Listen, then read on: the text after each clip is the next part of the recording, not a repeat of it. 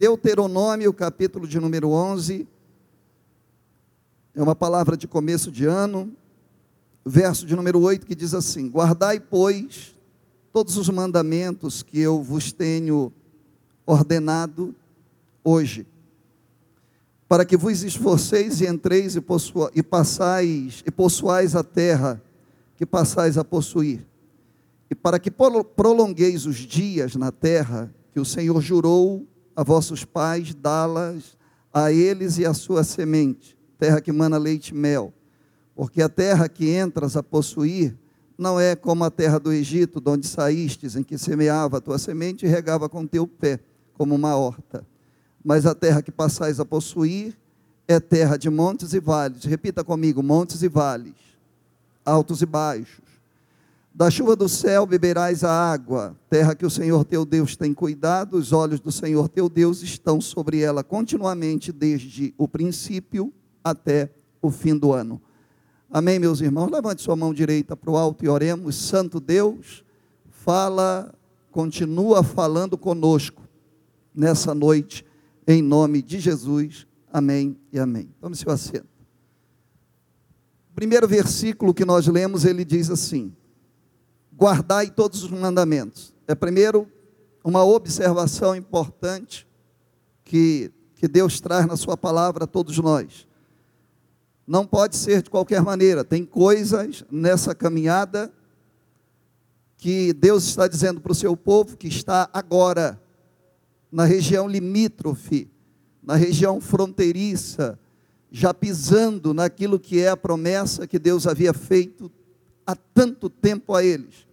E Deus para, através do grande general Josué, e vai declarar para eles: vai dizer, vocês vão tomar posse daquilo que gerações e gerações queriam estar no lugar de vocês, mas não conseguiram. Vocês podem até reclamar de alguma coisa, podem até querer justificar que alguma coisa não deu certo.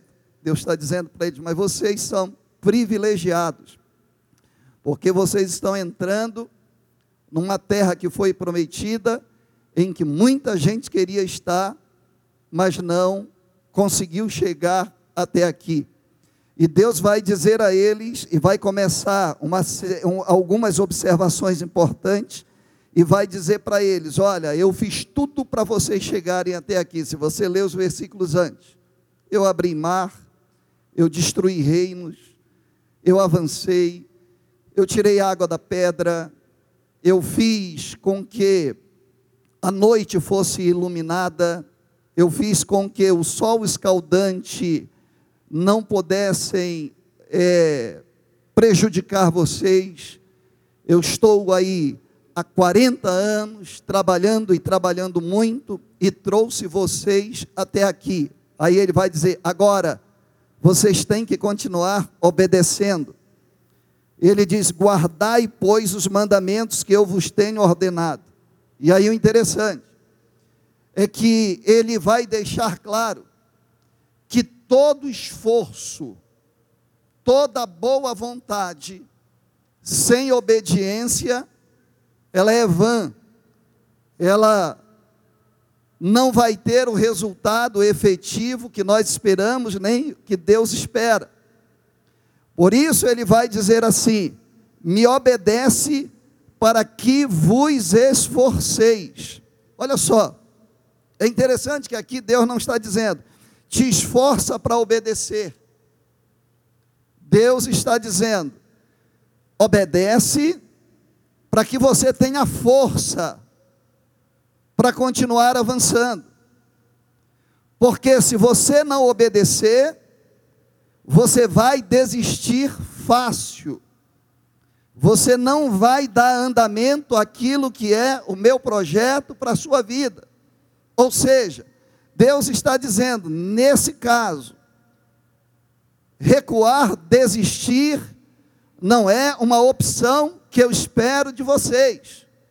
Por isso, vocês devem obedecer para que vocês possam se esforçar, em outras palavras, obedecer para que tenham força, porque obediência gera força, obediência gera poder, Obediência gera coragem. Obediência faz a unção ser multiplicada sobre as nossas vidas. Amém, queridos? Então ele está dizendo assim: obedeçam.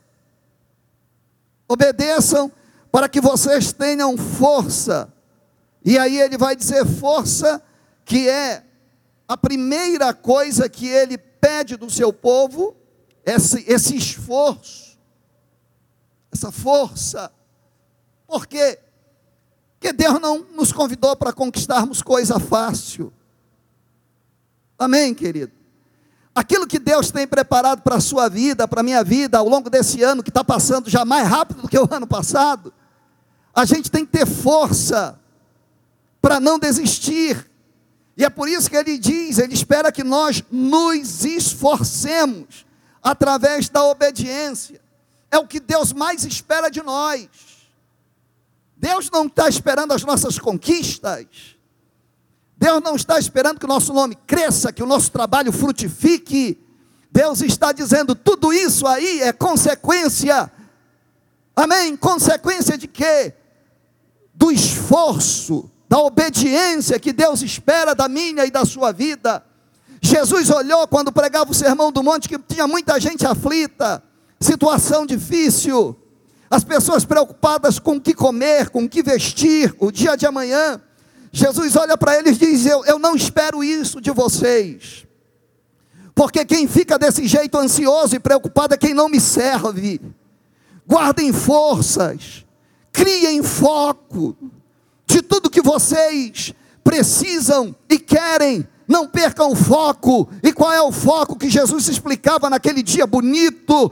Ele diz: Mas buscai o reino dos céus e a sua justiça, e as outras coisas serão consequência. Tem coisas que nós estamos nos matando para conquistar, que na verdade não era para nos matarmos. Por quê? Porque essas coisas, para quem é crente de verdade, é consequência. É tanto que quando o crente é fiel, alguém vem perguntar, rapaz, como foi que aconteceu isso? A gente não tem resposta, a gente diz, foi Deus, foi Deus que fez isso. Por quê? Porque nós nos esforçamos em obedecer o Senhor. E a obediência ela gera força para conquistar e para avançar. E a primeira coisa que ele diz é: obedeçam para que tenham força. E a segunda coisa que ele diz: e entreis Entrar em quê? Entrar no ambiente.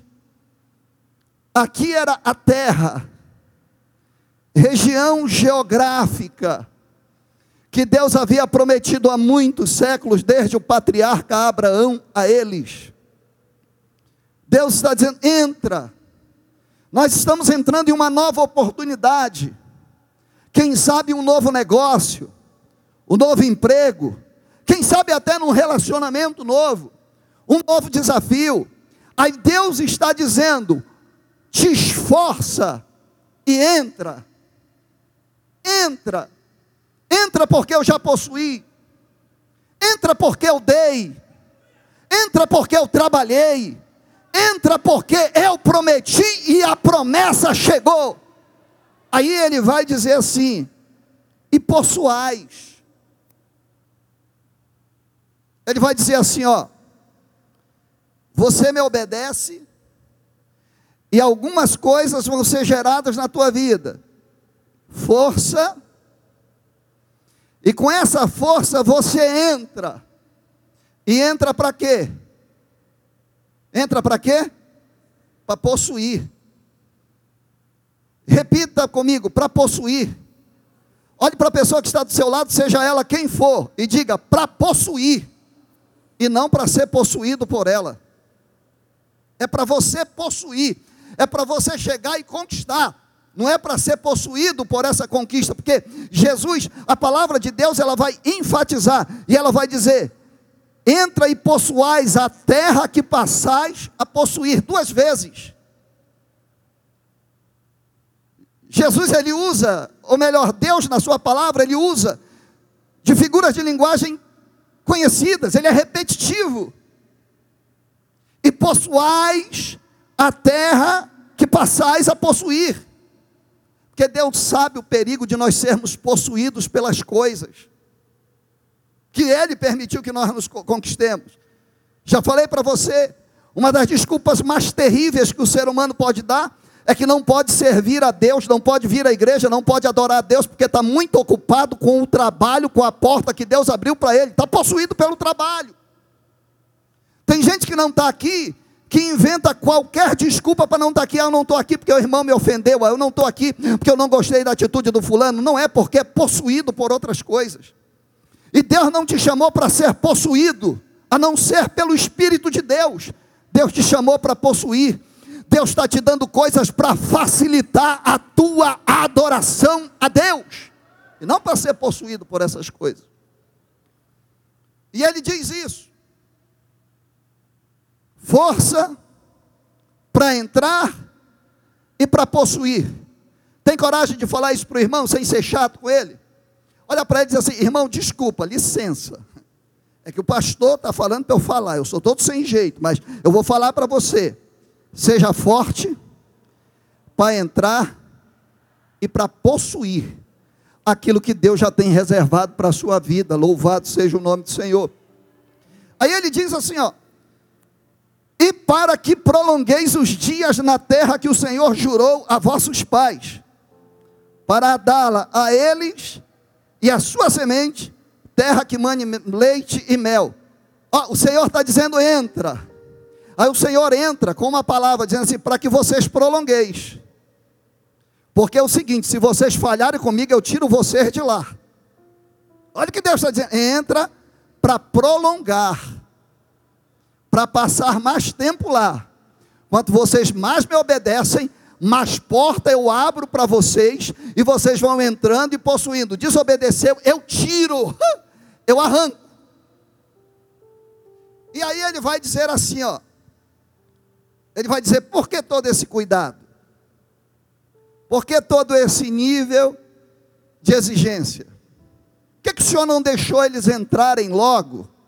Que alguém pode estar dizendo essa palavra aí, pastor, está atrasada. Não está, não. Nem palavra atrasada, nem adiantada. Está no tempo certo. Que aqui, Deus fez com que eles parassem. Estão tudo agoniados para possuir. Eles entraram. E coisa nova a gente quer possuir logo. É. Hoje nem tanto. Mas quando eu era um pouquinho mais novo, ou seja, um adolescente, se eu ganhasse um sapato novo, eu inventava alguma coisa para eu usar o sapato. É assim ou não é? Não, eu, olha, eu, eu, ganhei um terno novo. Ixi, eu vou, eu vou inventar alguma coisa. Quero usar o terno novo, quero usar a gravata nova. Se, se, se ganha um, alguma coisa nova, a gente dá um jeito de querer logo usar. Então, Deus está colocando eles na terra nova. Eles querem partir para dentro, tomar banho no rio, apanhar o cacho de uva, subir no açaizeiro, bater o açaí. Ele disse: Eu quero é agora. Aí Deus disse para ele: Mas segura um pouco aí que eu preciso explicar para vocês que vocês não estão entrando em qualquer ambiente. Vocês precisam entender isso, porque senão vocês não vão valorizar. Você nem acredita, mas já tem gente psiquenta, sabe o que é gente psiquenta? Que já está reclamando do ano. O ano nem começou, o miserável já está reclamando, vai ser do mesmo jeito do ano passado. É, meu Deus do céu. Terrível isso. Não valoriza. Por que, que não valoriza? Porque entrou sem oração, entrou sem fé, entrou sem consagração, entrou sem palavra, entrou sem direcionamento. Porque quem entrou com oração, com a palavra, com um direcionamento, já está conversando com a esposa e a esposa com o marido dizendo assim: Está vendo, meu bem, como valeu a pena? Porque Deus já começou a fazer coisa grande, está vendo? Como Deus já começou a nos surpreender, por quê? Porque antes de entrar nós demos uma paradinha para ouvirmos aquilo que Deus queria falar e aquilo que Deus queria fazer. É claro, que quando Deus mandou a gente se deslocar, seja em qualquer ambiente, vem o medo. Por quê? Porque a gente diz assim: será? Ah, mas estou com medo de não dar certo. É assim ou não é? É. É uma decisão, e decisão de crente é coisa importante. É direcionada por Deus. E no direcionamento, quando Deus fala, a gente diz assim: eu vou, nem que seja para dar minha própria vida, como Pedro falou. Mas quando chega a hora, a gente treme na base. Sabe o que, é que a gente diz? A gente diz assim: será se é de Deus mesmo? Será que foi Deus que mandou? É por isso que Deus pede que a gente dê uma parada para dizer assim: olha, deixa eu dizer um negócio para você. Foi eu que abri o mar. Foi eu que, foi eu que destruí o exército inimigo. Foi eu que guardei vocês. Foi eu que trouxe vocês até aqui. Foi eu que coloquei vocês do lado de dentro. E eu quero que vocês não esqueçam de uma coisa. Essa nova fase ela é especialíssima. Eu imagino Josué já velho ao lado de Caleb, dizendo para aqueles que eram agora mais jovens, uma geração de 40 anos para cá, porque os outros tinham caído no deserto, eles dizendo assim: os pais de vocês queriam essa oportunidade, mas eles não conseguiram terá o privilégio de desfrutar da oportunidade que vocês têm. Consciência. Vocês precisam valorizar essa oportunidade. Que muita gente queria estar no lugar de vocês. E não está. Eu e você, apesar de toda a luta, de toda a dificuldade, nós precisamos ter a consciência de que nós somos privilegiados por Deus, pelas oportunidades que Ele nos concede na nossa vida. É por isso que Ele para, para trazer essa consciência, e Ele vai dizer assim, verso de número 10: Porque a terra que passais a possuir, não é como a terra do Egito umas poucas vezes, e essa é uma delas, Deus nos chama a uma comparação. Por quê? Porque primeiro Deus nos conhece. Deus sabe que nós somos. Deus sabe qual é o meu ponto fraco e o seu ponto fraco. E outra coisa, todos nós temos ponto fraco. Deus sabe também quais são os nossos pontos fortes. Deus sabe. E Deus sabe que automaticamente nós vamos trabalhar com comparação. E Deus vai remontar a um tempo que era o tempo do Egito. E tempo do Egito traz algumas características. O tempo do Egito não tem lei de Deus. O tempo do Egito é escravidão é trabalho forçado.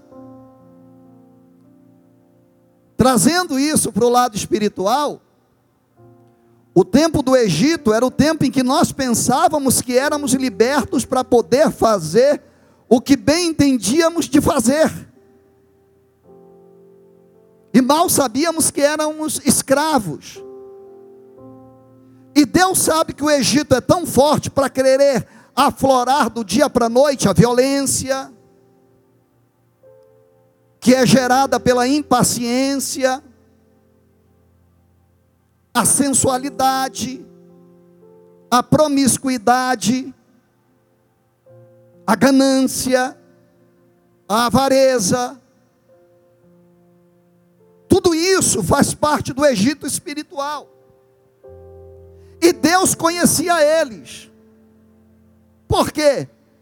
Porque Deus havia ouvido da própria boca deles ou da geração anterior. A murmuração, quando eles estavam na caminhada e não saiu conforme o que eles esperavam, e eles reclamam com o líder deles e diz: era melhor a gente ter ficado lá. Era melhor a gente ter permanecido lá. É tanto que Deus teve que fazer uma obra sobrenatural, espiritual, na sua totalidade. Quando Josué chega na campina de Jericó, e Deus vai falar para eles assim: tira a sandália dos teus pés, porque o lugar que tu pisa é santo. E ele vai dizer: hoje eu tiro, retiro o opróbrio do Egito que ainda está em vocês. Ou seja, Deus melhor do que ninguém sabe da dificuldade que é de retirar o opróbrio do Egito. É tanto que ele sabe que por nós mesmos nós não vamos retirar. E ele decide intervir. É por isso que ele está dizendo: vocês vão entrar em um ambiente novo. Mas ambiente novo com as velhas práticas não vale nada. Amém? Não importa se é ano novo, se eu vou continuar fazendo as mesmas bobeiras que eu fiz no ano passado, não vai dar em nada, vai ser pior. Então, o que Deus está chamando a mim e a você, é dizendo assim: eu tenho coisa nova para você, mas você tem que ter práticas novas na sua vida. É isso que Deus espera, é essa obediência. Que, gente, sinceramente, nós não precisamos de uma testemunha de acusação e nem sentar no banco dos réus, para que possamos saber qual foi os erros que cometemos. Deus está dizendo: chegou a hora de ter vergonha na cara, chegou a hora de se autoavaliar e dizer nessa nova fase, nesse novo ano, eu não posso voltar a praticar o que eu pratiquei antes, envergonhar o nome de Deus. Não posso. Eu tenho que ter mudança de atitude. Repito, no mundo espiritual, importa menos o lugar físico do que a atitude. Porque as pessoas querem mudar sem mudar de atitude, não vale a pena. Não aguento mais esse emprego, vou para outro. Se você continuar tendo a mesma atitude, você vai ter que mudar de novo. Gente, Deus é tão especial para conosco e nos faz tão especiais para com eles, que Ele não deixa agentes internos interferir em nós. Porque se eu digo, eu preciso trocar de emprego, eu preciso trocar de casamento, eu preciso trocar de igreja para me ser feliz, eu estou dizendo que Deus não é suficiente para me fazer feliz nesse lugar. E aí eu vou perguntar, mas por que, que você não é feliz? Ah, eu não sou feliz por causa do José, eu não sou feliz por causa do Antônio, eu não sou feliz por causa da Maria. Meu Deus do céu, esse José, essa Maria esse Antônio são mais poderosos do que o teu Deus? Como é que Daniel consegue ser feliz no palácio de Nabucodonosor? Conta para mim. Como é que Ananias, Azarias, e o outro que chamaram de Abidnego, ele consegue ser feliz dentro da fornalha. Como é? Porque dentro da fornalha tem um quarto homem, que é o amigo íntimo dele. Como é que Daniel consegue ser feliz dentro da cova dos leões? E o rei Dário chega lá de manhã cedo e dizer: Daniel, porventura o Deus que tu serves, o Deus do céu, teria te livrado. E ele se levanta dizendo: Louvado seja troca de ambiente, simplesmente. É troca de atitude. E é isso que o Senhor diz na Sua palavra: essa terra não é como a terra do Egito. E Ele vai usar uma força, algo que era comum lá, mas para trazer à tona, para dar ênfase. Ele vai dizer: ó, não é como a terra do Egito de onde saístes. Poxa, tem gente que parece que se esquece disso. Já saiu de lá. Tem outros que pensam que ser crente é só deixar de fumar, de beber, de trair. É muito mais do que isso. É coisa muito grande o que Deus nos oportuniza. É coisa muito maravilhosa. No meio da aflição, a gente poder ajoelhar e sentir o céu descer em nosso favor. É muito extraordinário a gente dormir aflito e com dúvida, mas orar antes de dormir, dizendo: Deus me ajuda e me responde. Aí Deus nos visita no subconsciente, num sonho, se revela a nós e diz: Eis que estou contigo todos os dias. Tremendo. É tremendo a gente estar tá num culto como esse, ouvindo Deus falar com cada um individualmente e a gente sentindo a presença de Deus, dizendo: Deus me abriu uma porta e eu vou entrar por ela. É tremendo. Esqueça o Egito, esqueça as tramóias, esqueça as mais alianças, esqueça o espírito de engano se engana quem quer ser esperto. O problema do esperto é que ele se imagina que ele é mais esperto do que os outros. Não é. Não é. Agradeça a Deus pela oportunidade que Ele está te dando. Pastor, mas eu sou esperto porque eu estou traindo e ninguém descobriu. Deus descobriu. O diabo descobriu você vai quebrar a cara mais rápido do que você imagina. Me perdoe te dizer isso. Você já saiu do Egito, pelo amor de Deus. Você está em outro ambiente. E Deus diz assim: Porque a terra que entras a possuir não é como a terra do Egito, de onde saíste, em que semeava a tua semente e arregavas com o teu pé, como se fosse uma horta, ou seja, todo o teu esforço não chegou em nada. Poxa vida, gente. Tem gente que até que é muito trabalhador, mas não dá certo. Não chega em lugar nenhum. Aí você vai conversar com esse tipo de pessoa, sempre a culpa é dos outros. Terrível. É uma conversa terrível. Ah, mas porque enganou? Ah, é porque falhou comigo? Ah, é por causa. Não é culpa dos outros, não, a culpa é sua. É o espírito do Egito que ainda te ronda. É o espírito do Egito que ainda está em você. Fica se enganando. Você sabe como funcionava no Egito?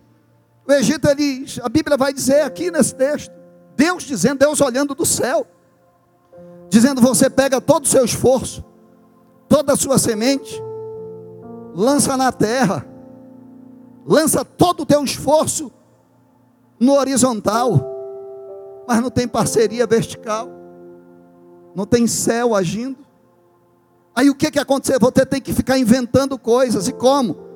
Tem que buscar o Nilo, tem que esperar uma passagem de água passar, e tem que roubar uma passagem de água tem que chegar onde a água está passando e furtar a água, que é do governo do Egito, para abrir com seu pé uma vala. Entenda, você vai abrindo uma valinha que é para ver se a água chega até a tua plantação, e a tua plantação não passa de uma hortinha pequena.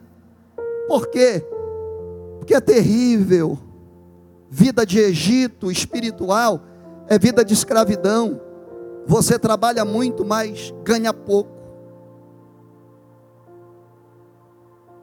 Você se esforça muito, mas o resultado não chega.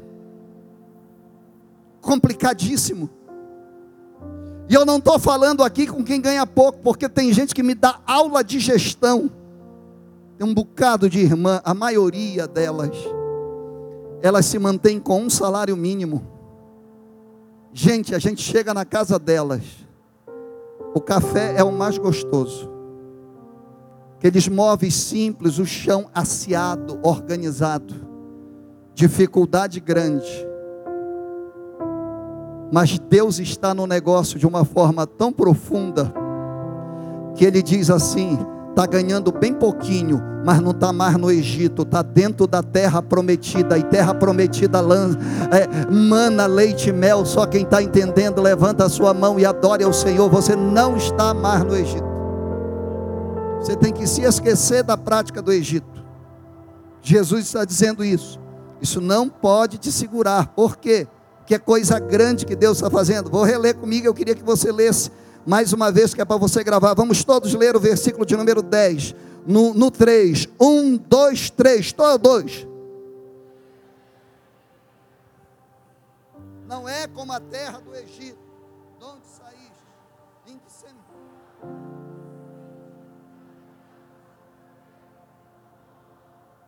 Olha para o irmão que está do seu lado e diz assim: cuida da tua semente. Ela é tão preciosa deu tanto trabalho para conquistar, tanto trabalho para ganhar. Não joga em qualquer terra. Deus tem poder para fazer ela multiplicar. A Bíblia diz que Isaac queria ir embora para o Egito. O coração dele diz: a terra está seca e não está chovendo. Vou-me embora para o Egito, da saudade do Egito. Na agonia, a gente diz: vou para o Egito. Vou encher a cara vou aceitar aquela negociação que aquele safado me convidou, vou, vou agora, vou para o Egito.